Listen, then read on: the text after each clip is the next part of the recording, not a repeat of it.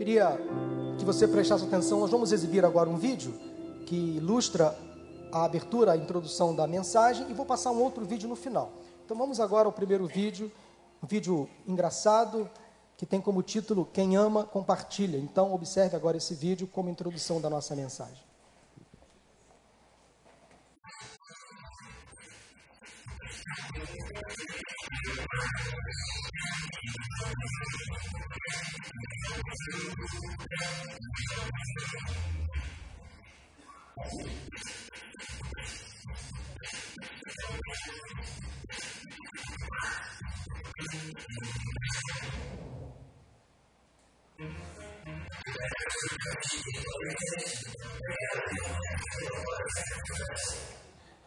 É claro que você não vai emprestar sua dentadura para qualquer pessoa.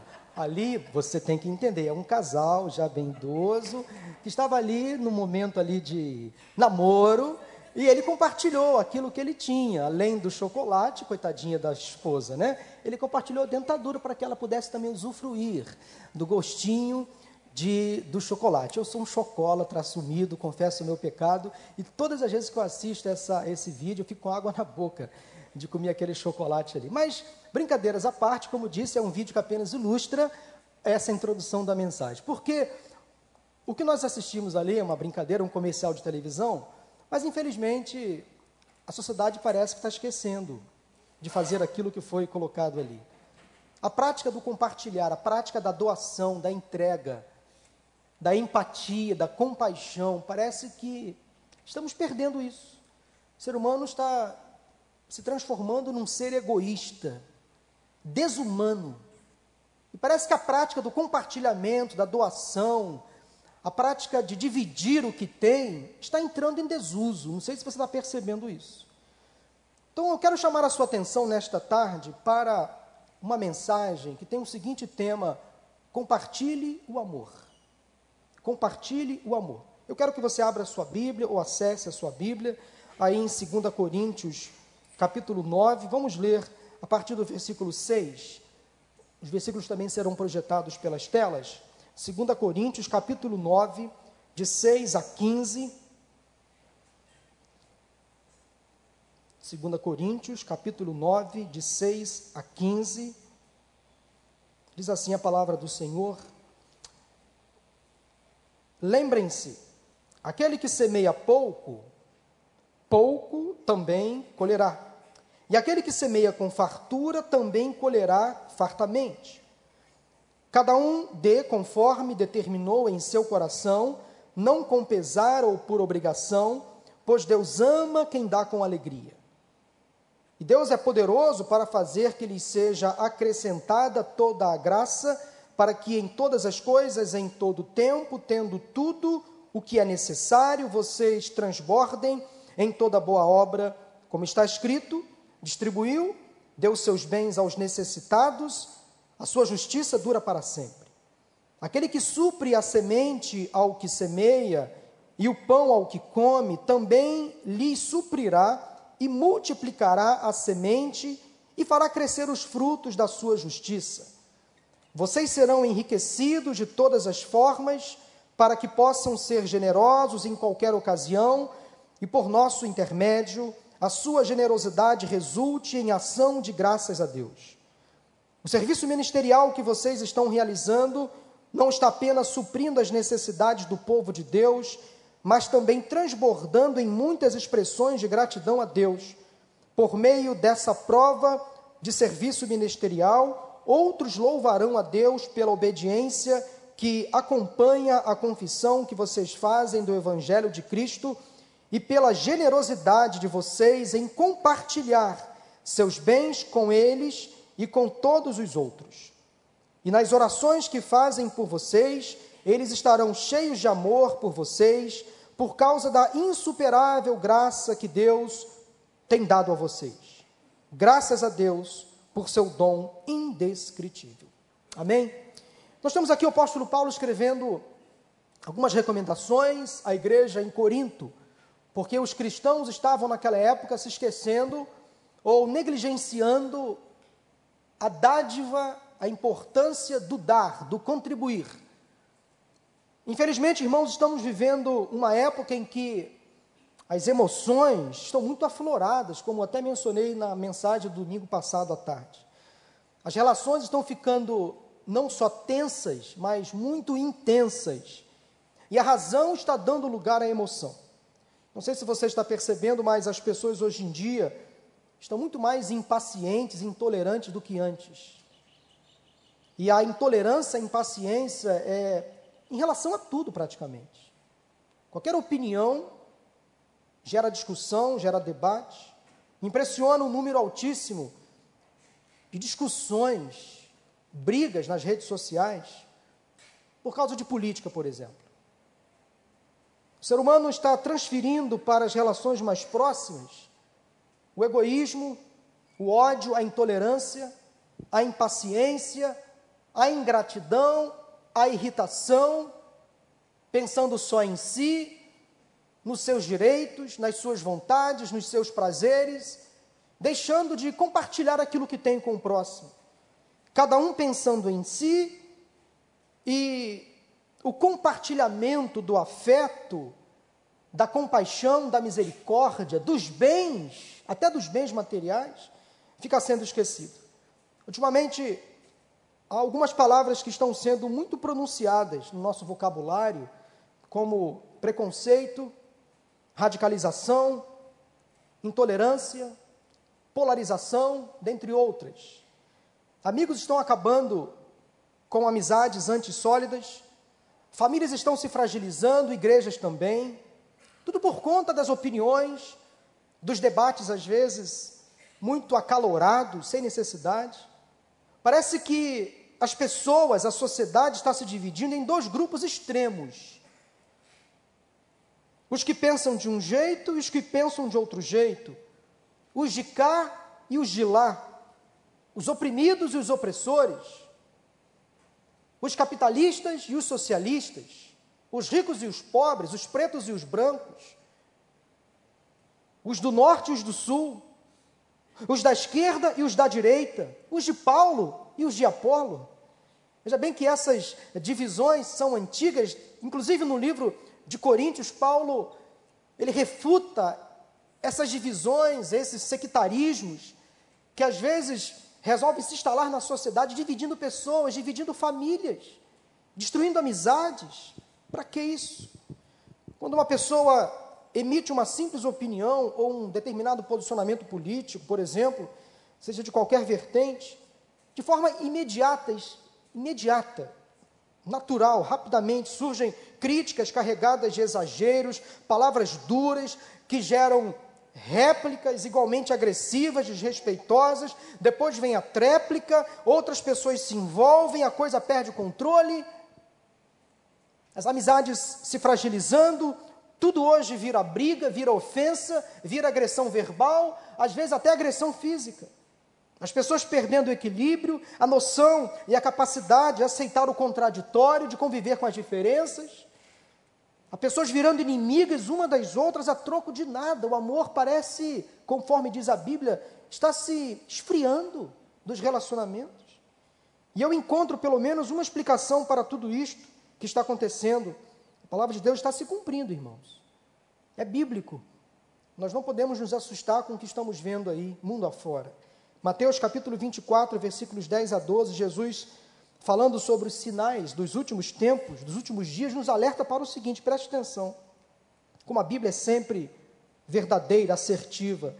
Naquele tempo, este é o tempo que Jesus estava profetizando, naquele tempo, muitos ficarão escandalizados, trairão e odiarão uns aos outros e numerosos falsos profetas surgirão e enganarão a muitos. Devido ao aumento da maldade, o amor de muitos esfriará. Não é o que estamos vendo hoje? Quando você lê essas palavras de Jesus, não é o retrato, não é o jornal de hoje? Não é o que está acontecendo exatamente hoje na nossa sociedade?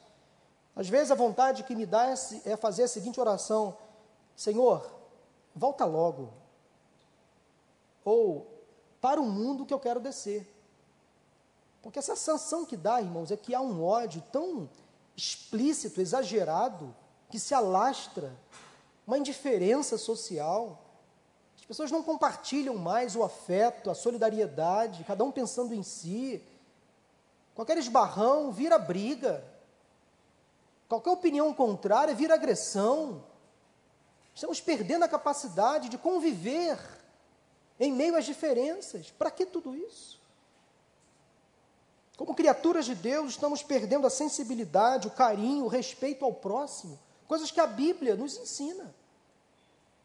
Dr. Augusto Cury, reconhecido escritor brasileiro, em seus estudos chegou à conclusão de que a nossa sociedade é a mais triste de toda a história. Os dias atuais são terríveis. A indústria do entretenimento é a que mais cresceu na última década, escreve o Dr. Augusto Cury.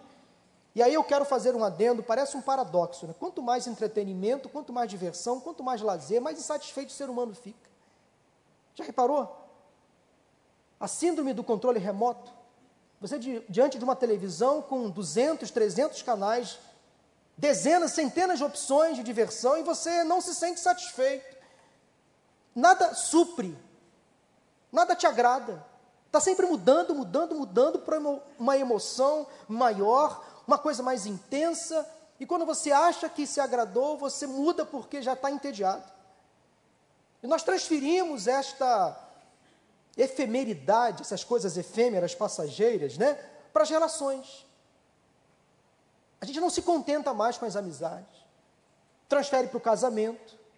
Qualquer sinal de problema na relação conjugal, já pensa em separação. Transferimos até mesmo este modo de pensar e agir para a nossa relação com Deus, a nossa vida religiosa, na, numa congregação, numa comunidade de fé.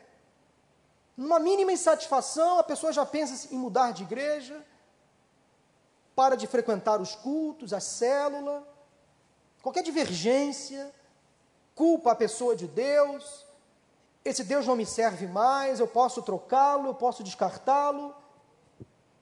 Há um vazio espiritual que aterroriza essa geração, a sociedade pós-moderna está em busca de respostas para sua dor e para sua ansiedade. Um outro escritor, um sociólogo polonês, falecido em janeiro 2017, aos 91 anos, que eu tenho uma admiração muito grande pelos livros, pelos escritos, chamado Zygmunt Bauman, escreveu o seguinte, abre aspas, na sociedade contemporânea emergem o individualismo, a fluidez e a efemeridade das relações. Vivemos em tempos líquidos. Nada foi feito para durar. Fecha aspas. Não é verdade? Eu afirmo que nem o amor nas relações mais próximas, como o casamento, está durando. Os votos matrimoniais feitos no dia das núpcias estão se tornando obsoletos, desprezados. Hoje no Brasil, a cada três casamentos, um acaba em divórcio. Eu sou de uma época em que os casamentos duravam muito. Era comum bodas de ouro, prata, ouro, brilhante, diamante. Hoje é difícil você acompanhar um casal em primeiro casamento com 25, 30, 40, 50 anos de casados. A média hoje não passa de 10 anos no Brasil, porque as pessoas estão trocando.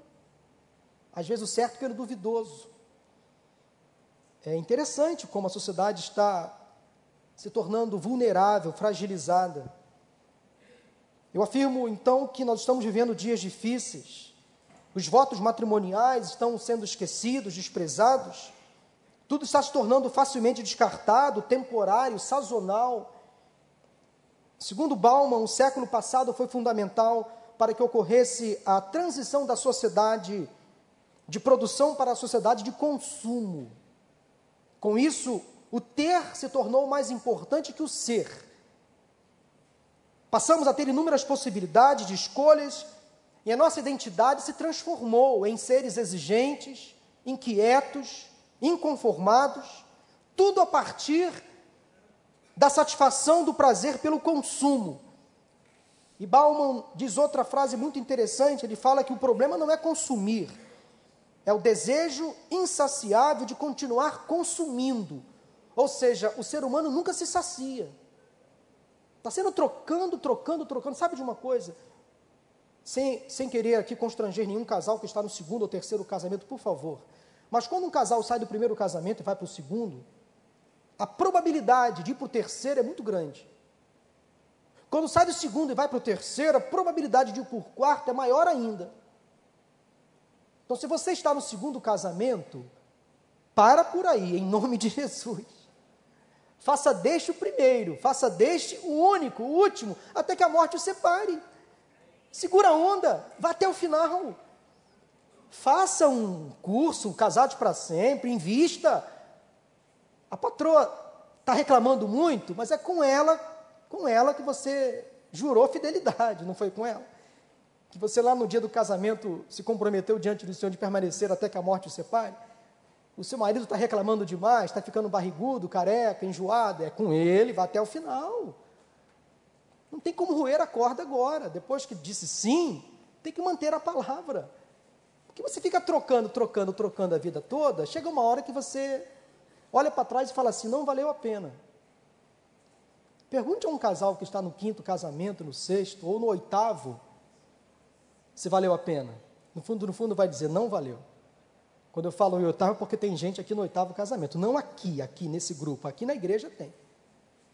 No oitavo casamento. E quando olha para trás, fala assim: não valeu a pena trocar. Eu transferi, problema. Saí de um, entrei em outro. Então, vale a pena permanecer, lutar pela permanência. Interessante, então, é que associado ao verbo consumir está esse verbo descartar. E a sociedade moderna está aprendendo a descartar praticamente tudo. Se não serve mais, joga fora. Se não é mais útil, lixo. Ninguém mais está disposto a consertar porque dá mais trabalho. Eu sou da época em que consertava a sola do sapato, a fivela da bolsa. Essa profissão hoje em dia, inclusive, está condenada a morrer. Não existe mais uh, sapateiro, quem é mais novo não conhece o sapateiro. Quem tem 30 anos, talvez 35 para baixo, não sabe a profissão, não conhece a profissão sapateiro.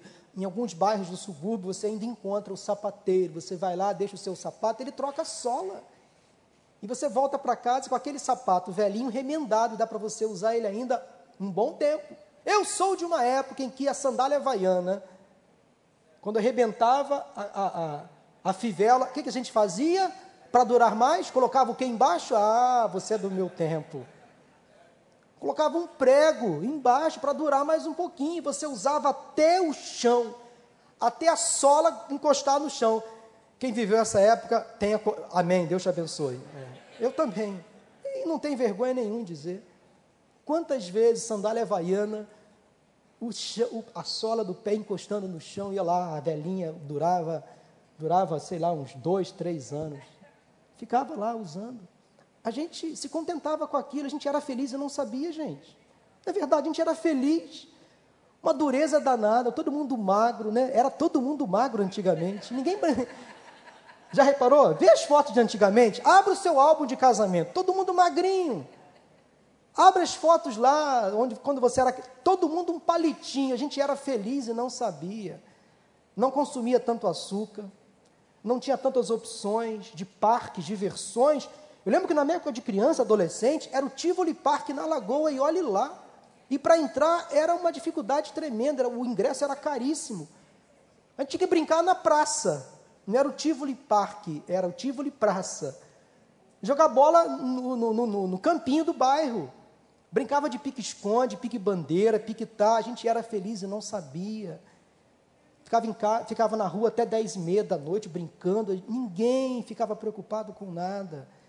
A gente se contentava com tudo aquilo, mas hoje em dia não, você tem opções, muitas opções de lazer, na televisão, vai no shopping, parques, vai para Disney, não vai para Disney, vai para Beto Carreiro, não vai para Beto Carreiro, vai para o Tivoli, Tivoli Park. Eu lembro da minha época, tinha também ali na Penha, o parque Parque Xangai, ah, aquilo era tudo de bom. Tudo de bom. Parque Xangai era a diversão da galera. Você não pagava nada para entrar, eu pagava assim uma merrequinha, você ia lá se divertir o dia, o dia inteiro. Jardim Zoológico, né? Quinta da Boa Vista, era nossa diversão e a gente se contentava com aquilo. Eu voltava para casa feliz e satisfeito. Chegava em casa, não tinha TV a cabo, não tinha internet, não tinha WhatsApp, não tinha Face, não tinha Insta, Instagram, não tinha Twitter, não tinha nada disso. E a gente era feliz a beça. Como a gente era feliz. Ah, eu estou deixando vocês num saudosismo só, né? Num saudosismo só. Mas hoje em dia, meus irmãos, o amor está em falta nos relacionamentos. Nós precisamos do amor. Ele se perdeu, precisamos trazê-lo de volta para bem mais perto da gente. Uma vez reencontrando o amor, é preciso compartilhá-lo.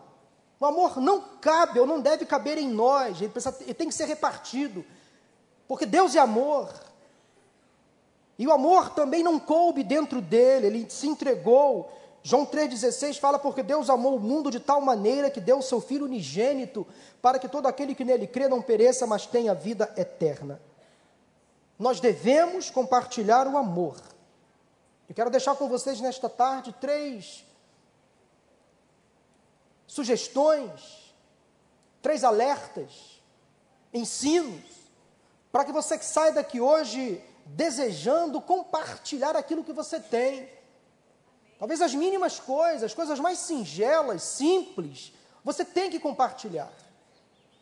Nós devemos compartilhar o amor, primeiramente porque a Bíblia nos ensina a sermos generosos.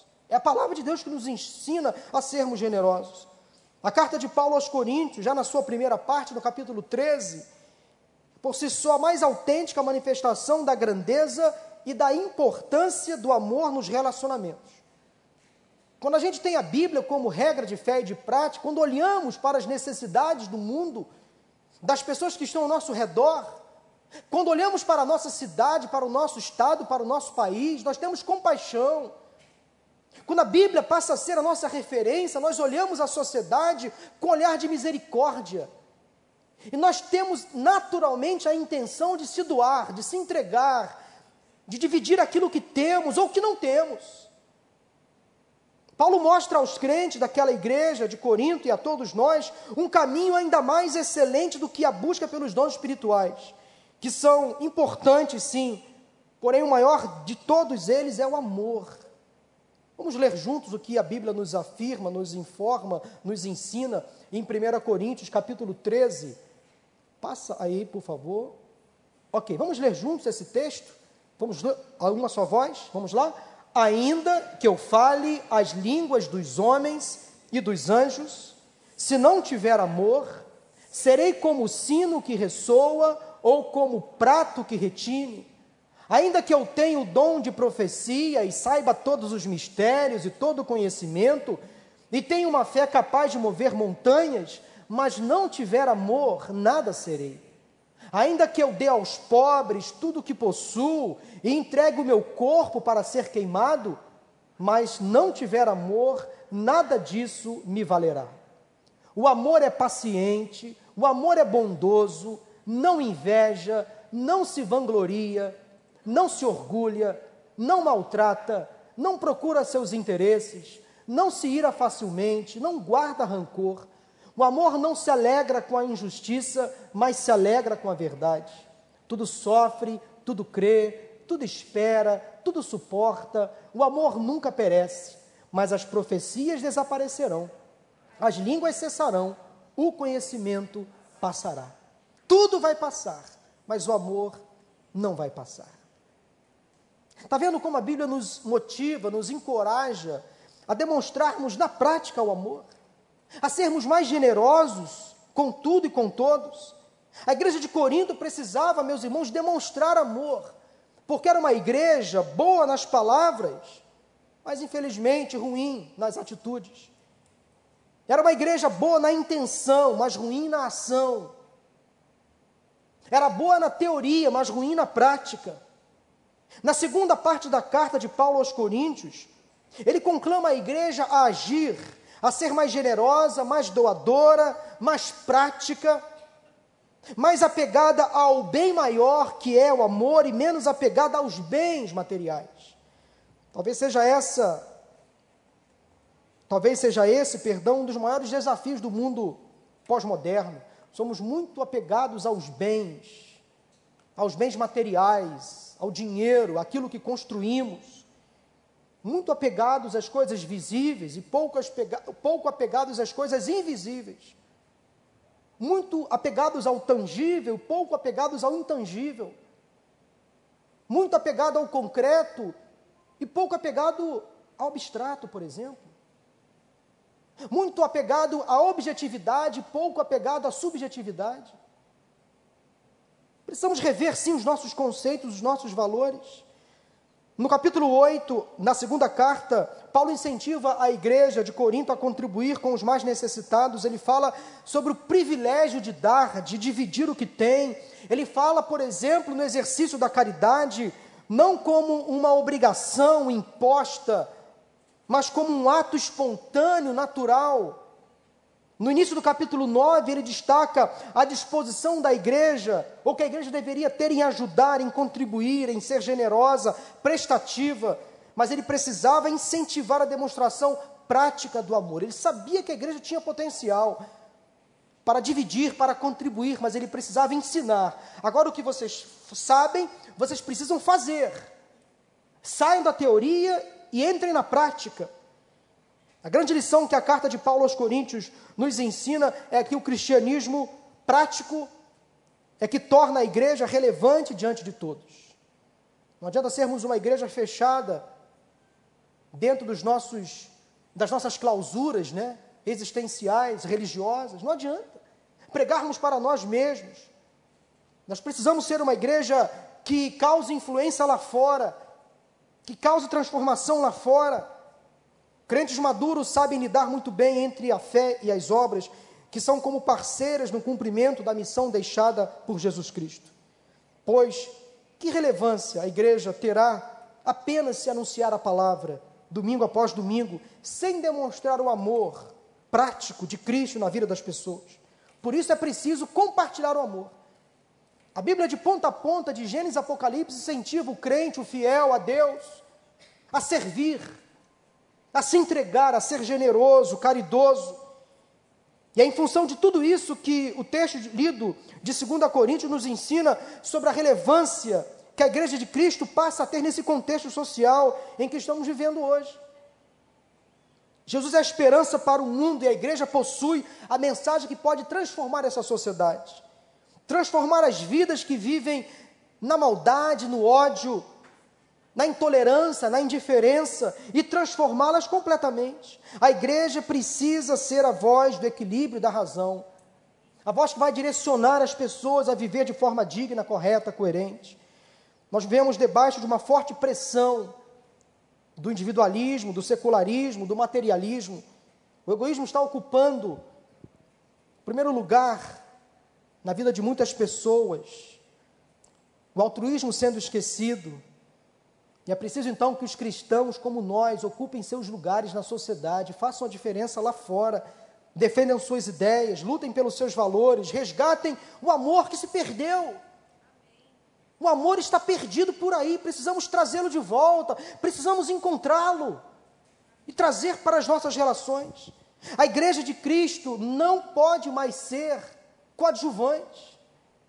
Ela tem que ser protagonista da história, fazer a diferença. Foi o que Jesus disse aos seus discípulos em Mateus capítulo 5, versículo 20: Se a justiça de vocês não for muito superior à dos fariseus e mestres da lei, de modo nenhum entrarão no reino dos céus. Palavras duras de Jesus. Se a justiça que nós pregamos, que nós conhecemos, que conhecemos que vem de Deus, não for superior àquela que é praticada lá fora, nós não seremos dignos de entrar no Santo dos Santos. Precisamos, meus irmãos, ser crentes, fiéis ao Senhor. Eu e você precisamos ser mais generosos. Uma pergunta para você pensar e responder: generosidade tem relação com abrir mão daquilo que você não está mais precisando e tem que descartar? Ou tem relação com abrir mão daquilo que lhe é útil e importante e que você precisa dividir? Pensou? Generosidade tem relação com abrir mão daquilo que você não precisa mais e você doa? Ou tem, a, ou tem a ver com aquilo que você gosta, que você pode até sentir falta, mas você mesmo assim divide, compartilha? É claro que é a segunda opção. Nada adianta você, por exemplo, claro, vou usar um, um exemplo esdrúxulo aqui, não adianta você doar um ventilador com a hélice quebrada. Está entendendo? Não adianta você, por exemplo, doar um quilo de arroz fora do vencimento. Você doa aquilo que é útil para você. Isso é generosidade, isso é amor. É quando você abre mão por um tempo daquilo que lhe é útil para compartilhar. Se serve para mim, serve para você. Porque se você começar a doar aquilo que deveria ter jogado, ser jogado no lixo, isso não é generosidade. É outra coisa. É egoísmo. Então sejamos, meus irmãos, mais generosos. Ser generoso, então, é compartilhar, não descartar. O que você precisa compartilhar hoje, neste dia? Talvez você precisa abrir mão, por exemplo, de alguns bens materiais que estão lá na sua casa ocupando espaço. Abrir a sua gaveta, o seu armário e perceber que você tem camisas demais, sapatos demais, bolsas demais, e você pode doar, compartilhar.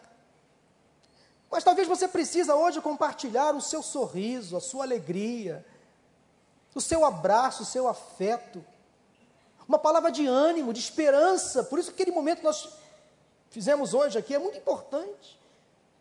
Você virar para alguém que está ao seu lado e demonstrar afeto, carinho, uma palavra de encorajamento, aquela palavra pode fazer a diferença na vida daquela pessoa que você talvez nem sabe, mas talvez esteja passando hoje por um momento tão difícil. É um gesto, é um abraço, é uma palavra de encorajamento, de ânimo. Compartilhe, compartilhe o seu sorriso, a sua alegria. Tem um casal da igreja que me deu de presente um blazer. Todas as vezes que eu visto aquele blazer, eu lembro deles. Eu lembro daquele casal.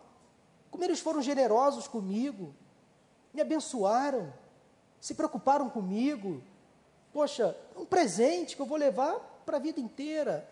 Uma coisa tão simples, mas que fez a diferença na minha vida. Estou citando apenas um exemplo. O que você precisa compartilhar hoje? Pense nisso. Porque a Bíblia ensina cada um de nós a sermos generosos. Pessoas que compartilham.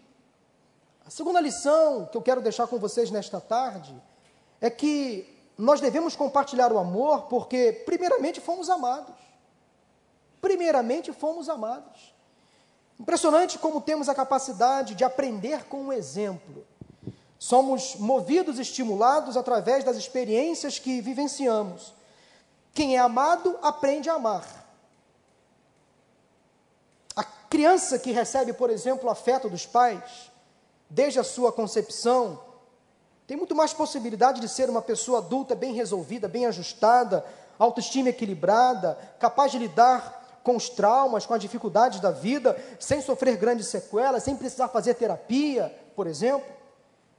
Quem recebe gratidão, reconhecimento, elogios, aprende igualmente a agradecer, a reconhecer o próximo, a elogiar o próximo.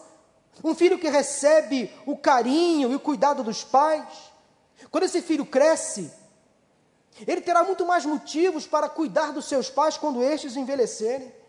Na vida, o que recebemos, vamos oferecer. Isto é bíblico, inclusive. O que plantamos, vamos colher. Quem planta amor, colhe amor. Quem planta bondade, colhe bondade.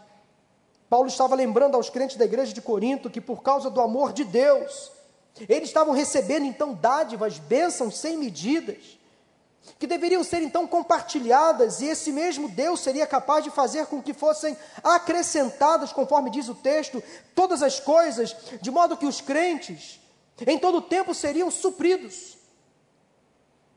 Esse é um dos pilares que sustentam, meus irmãos, o cristianismo. Quem reparte nunca sente falta.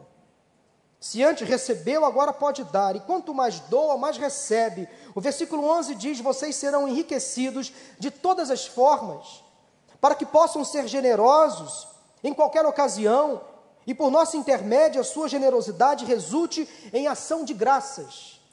Porque Deus nos ama, Ele nos supre. Se somos supridos, podemos suprir. E em se tratando da nossa relação com Deus, da relação que Deus tem conosco. Vamos a algumas provas bíblicas desse grande amor que, primeiramente, Ele demonstrou por nós, quando Ele se doou, se entregou. Quero passar para vocês rapidamente alguns textos bíblicos.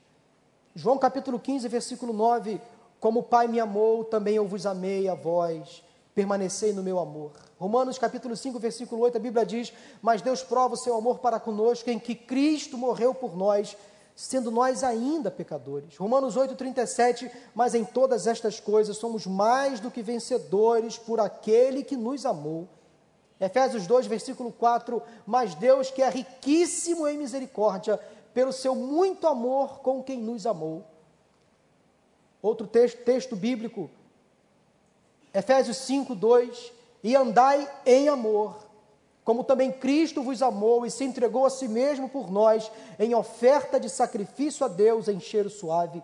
1 João capítulo 4, versículo 11, o apóstolo do amor assim nos escreve: Amados, se Deus assim nos amou, também nós devemos amar uns aos outros.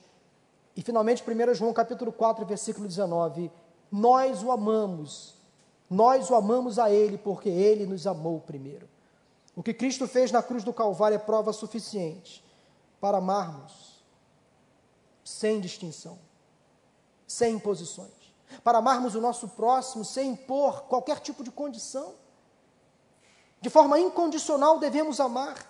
Se Deus nos amou antes mesmo de o amarmos, quem somos nós para negar o amor a qualquer um que seja, mesmo os nossos inimigos?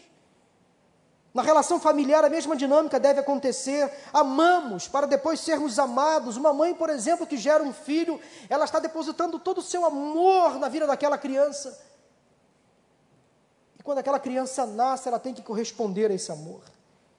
Como amigos, da mesma forma, mesmo que ocorram divergências pelo caminho, não destrua as suas amizades se Deus nos amou primeiro, nós precisamos amar o nosso próximo sem impor qualquer tipo de condição. Mas eu quero, terceiro e último lugar, deixar para vocês a seguinte ideia: devemos compartilhar o amor porque faz bem praticar o amor. Faz muito bem amar. O amor tem dois lados, ação e sentimentos, precisamos de ambos. Deus nos deu a capacidade, irmãos, de amar demonstrar amor e também de receber amor. E essa capacidade faz todo sentido porque Ele é amor. Deus é amor e nos ensina a amar. Não adianta dizer ao próximo, eu te amo, se você não demonstrar amor. Não adianta dizer que ama, é preciso demonstrar que ama. O verdadeiro amor envolve atitude, expressão visível do sentimento. O amor é a manifestação do vínculo fraterno entre as pessoas e principalmente entre irmãos. Qualquer ação assistencialista da igreja, da família, de qualquer órgão, desprovido de meios práticos, qualquer ação assistencialista desprovida da mensagem da cruz é como encher um ônibus de pessoas Colocar essas pessoas num banco, em bancos muito bem confortáveis. Colocar aquelas pessoas num ônibus muito bem sentadas, num ar-condicionado na melhor temperatura. E porventura esse ônibus não tiver pneus para andar. Não vai adiantar nada. De que adiantará você criar todo um projeto, investir esforços, se as pessoas não perceberem aquilo que você está fazendo, não, não, não ter uma demonstração prática daquilo que há no seu coração. É preciso ter sempre as boas obras em mãos e o Evangelho da cruz na outra mão, que é a nossa fé. Essa é a mensagem relevante do Evangelho de Cristo. Esta é a relevância do crente em Jesus, fazer a diferença, amar de forma eficaz, deixar o amor ser visto, notado, percebido, fazer com que as atitudes sejam um reflexo das palavras mais alguns textos para nossa reflexão nesta tarde. 1 João capítulo 3, versículo 18: Filhinhos, não amemos de palavra, nem de boca, mas em ação e em verdade. 1 João 4, versículos 7 e 8: Amados, amemos uns aos outros, pois o amor procede de Deus. Aquele que ama é nascido de Deus e conhece a Deus. Quem não ama não conhece a Deus, porque Deus é amor.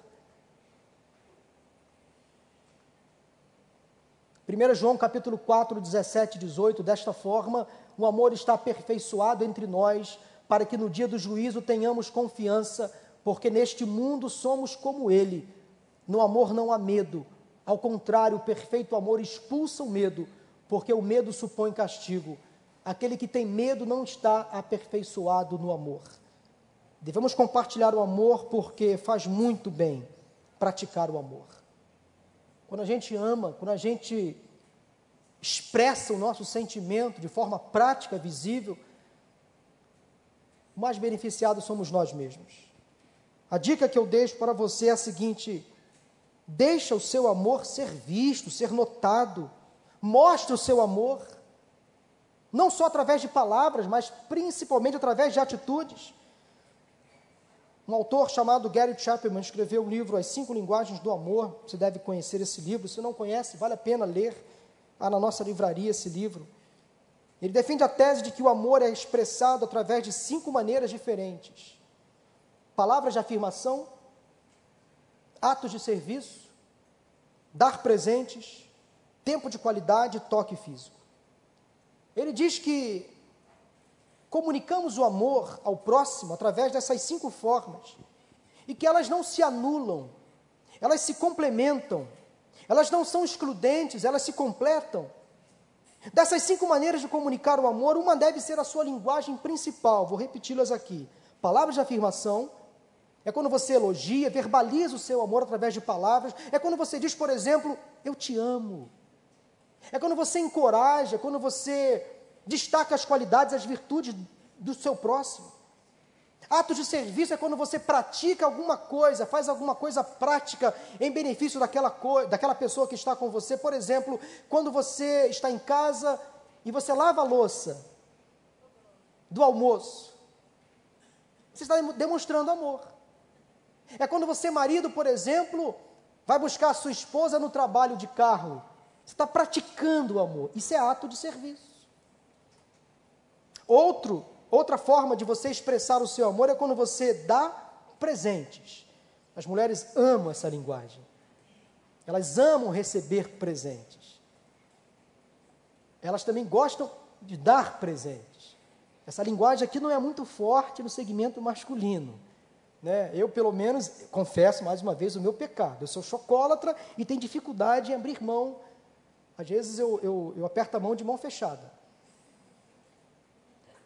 Estou sendo sincero, eu sou, não é que eu seja, digamos assim, mão de vaca, mão de porco, não, eu sou econômico. Tá bom assim? Expliquei melhor? Via de regra, o homem é mais econômico do que as mulheres, via de regra. É mais ponderado, mais detalhista, ele sabe quanto tem na conta, ele sabe o limite do cartão, ele sabe quanto pode gastar. Via de regra, o homem consome porque precisa, a mulher, via de regra, consome porque gosta. Você vai no shopping com a sua esposa, com a minha esposa, ela assim, ela gosta de uma bolsa, ela quer comprar. Se eu vejo um sapato no, no shopping, eu só vou comprar se eu precisar daquele sapato. Eu posso achar aquele sapato maravilhoso, mas eu já tenho dois lá em casa, um marrom e um preto, para que um terceiro? Não vou precisar. Se eu precisar, eu compro outra. Homem é assim. Não estou dizendo que o homem está certo, a mulher está errada, não. Não estou dizendo isso. São duas características que podem e devem se complementar. O homem não pode ser extremamente, extremamente econômico, mão de vaca, mão de porco, e a mulher não pode ser também extremamente, como posso dizer, para comparar? Me ajudem, mulheres, para não ficar mal na, na fita com vocês. Hã? Gastadeira? É, pode ser. Excessiva nos gastos, é isso aí. Não pode ser. Faça tudo com equilíbrio e moderação. O Ministério da Saúde adverte. Faça tudo com equilíbrio e moderação. Tá bom assim, gente? Vale a pena a gente ser muito cuidadoso. Bom, a quarta linguagem do amor é tempo de qualidade, é quando você passa tempo com aquela pessoa que você ama.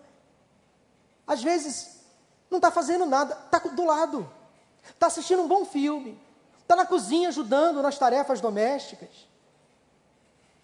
Está fazendo companhia. A pessoa sabe que você está ali, está brincando com aquela pessoa, está se divertindo, está indo a um cinema, assistindo uma peça de teatro. Como isso faz bem? Você passar tempo de qualidade com a pessoa que você ama, nesse mundo corrido demais, ansioso demais. Não é verdade? Como, a gente, como é bom a gente passar um tempo de qualidade com a pessoa que a gente ama. E, finalmente, Gary Chapman fala da linguagem que é toque físico ou proximidade. Essa é a minha linguagem preferida. Eu gosto de ser tocado, de ser abraçado, eu gosto de abraçar, de tocar nas pessoas também. São cinco linguagens que se complementam, elas devem andar de mãos dadas, juntas. Portanto, nós precisamos buscar um equilíbrio em todas essas linguagens. Amar é demonstrar afeto, amar é ser generoso, Amar é praticar o amor, porque praticar o amor faz bem, você se sente bem. A demonstração de, de um cristianismo real não era apenas o suprir as necessidades dos outros, mas transformar esta ação em gratidão e louvores a Deus. Paulo fala sobre isso na sua carta. As igrejas devem sentir a alegria de realizar projetos relevantes na sociedade, de abrir as suas portas para atrair os famintos, sedentos, aleijados, necessitados os mancos. Uma igreja que se fecha, não abre os olhos para as necessidades do próximo, está perdendo tempo, deixando de ser alegre, de ser feliz. Quando compartilhamos o amor, o nosso coração se enche de alegria, porque amar faz bem. Compartilhar o amor faz muito bem, obrigado. Ser generoso faz muito bem. Deus é glorificado, todos são abençoados. A palavra de Deus chama esse ato de dar um presente indescritível. Paulo termina a sua carta, nesse trecho da carta, falando isso. Ser generoso, ser doador, compartilhar é um presente indescritível. E novamente vamos nos lembrar que o maior doador de tudo é Deus, quando entregou o seu próprio filho. Quero encerrar dizendo que quando nós compartilhamos o amor, Deus se agrada e, como consequência, a nossa vida se alegra. Fazer o bem faz bem tanto bem material como bem emocional e principalmente o bem espiritual. Sejamos, meus irmãos, generosos ao compartilhar nossa fé, ao compartilhar nossas bênçãos materiais. Sejamos generosos para compartilhar com as pessoas que nada têm. Sejamos generosos ao compartilhar nossa fé, compartilhar nossas riquezas, aquilo que temos. Agora é hora de orar ao Senhor, entregar a Deus aquilo que temos ou aquilo que não temos e sermos mais generosos. Eu quero terminar esta mensagem compartilhando um outro vídeo, agora carregado de emoção. Vamos assistir esse vídeo, espero que você entenda a mensagem que vai ser transmitida aí para vocês nesse vídeo.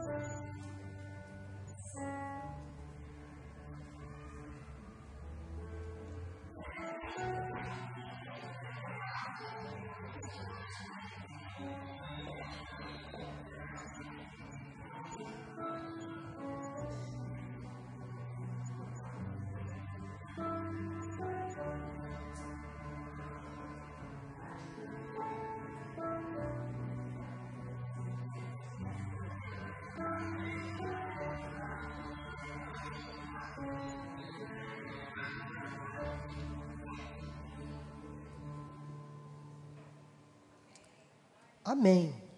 Assim seja. Eu recebi esse vídeo pela primeira vez, eu fiquei impactado com essa mensagem. O vídeo tem um minuto só. Mas quanta lição, quantas lições aprendemos nesse vídeo? Aquele garotinho na sala de aula não tinha nada na sua lancheira, vazia. Ele pediu permissão para ir beber água. Ele queria disfarçar o vazio que estava dentro dele. E quando ele voltou, quando foi guardar sua lancheira vazia, percebeu que ela estava pesada. Ele percebeu que havia um barulho dentro. Quando ele abriu, os coleguinhas, sem ele perceber, doaram, compartilharam, dividiram um pouquinho que tinha ele pôde ali se alegrar e os outros também se alegraram. Meu irmão, minha irmã, compartilhe o que você tem, compartilhe o seu amor. Ame o seu próximo. Ame a sua família, seu cônjuge, seus filhos, seus irmãos em Cristo. Ame, ame, ame. A vida passa rápida demais. Às vezes perdemos tanto tempo, irmãos, reclamando, murmurando, criticando, arrumando inimizades desnecessárias e perdemos um tempo precioso. Poderíamos amar mais, sorrir mais, abraçar mais. O que você precisa hoje compartilhar? Talvez você precisa hoje compartilhar o seu amor. Abrir o seu coração e simplesmente dizer eu te amo e colocar de forma prática esse amor para fora. Feche os seus olhos, vamos orar. Vamos cantar uma música daqui a pouco. Eu quero que você pense em tudo aquilo que você ouviu nesta tarde. Peça ao Senhor para tirar do seu coração toda a intolerância, toda a indiferença, todo o ódio acumulado. Está com dificuldade de perdoar alguém que te fez mal? Perdoe agora em nome de Jesus. Não leve adiante ira no seu coração, raiva não vale a pena. Ame o seu próximo, ame incondicionalmente. Sabe por quê? Porque Deus te ama assim. Mesmo você sem merecer nada, Ele te ama. Quem somos nós para negar o amor ao próximo se Deus nos ama como somos? Mesmo pecadores, frágeis demais, imperfeitos, Ele nos abraça, nos ama. Ame Ame ao seu próximo como se fosse você. Como se a dor que ele sente fosse a que sente você. Deus e Pai, eu quero colocar diante do Senhor a vida desses irmãos que precisavam talvez hoje ouvir esta palavra de ânimo, de encorajamento, esse lembrete que veio do Senhor para todos nós nesta tarde e noite. Ó oh, Deus, precisamos praticar o amor. No mundo, ó Senhor, tão indiferente, tão cheio de pecados, mazelas, num mundo tão difícil, tão violento, Senhor, que possamos amar mais o nosso próximo, mesmo aquelas pessoas que nos ferem, que nos machucam, que nos maltratam, nos fazem sofrer. Ó Deus, dá-nos um amor incondicional, inclusive para os nossos inimigos, se é que temos inimigos. Ó Deus, não permita que nosso coração se encha de raiva, de ira, de amargura. Tira isso de nós em nome de Jesus possamos amar mais e permitir também sermos amados. Tira, ó Pai, toda a couraça, toda a rigidez do coração dessas pessoas, toda barreira que impede que elas sejam amadas, todo preconceito, Senhor, que caia por terra em nome de Jesus. Que possamos amar os diferentes, os imperfeitos, os pecadores, porque todos nós somos também diferentes imperfeitos e pecadores. Tira de nós, ó Deus, a intolerância, o ódio, a briga, a ofensa. Repreenda isso em nome de Jesus. Se alguém entrou aqui hoje, Senhor, quem sabe sem falar com alguém da própria igreja, da família, quebra isso agora em nome de Jesus. Os relacionamentos hoje sejam reatados para a glória do teu nome. Oramos agradecidos pelo teu amor, pelo teu amor por nós, em nome de Jesus. Amém Amém e amém.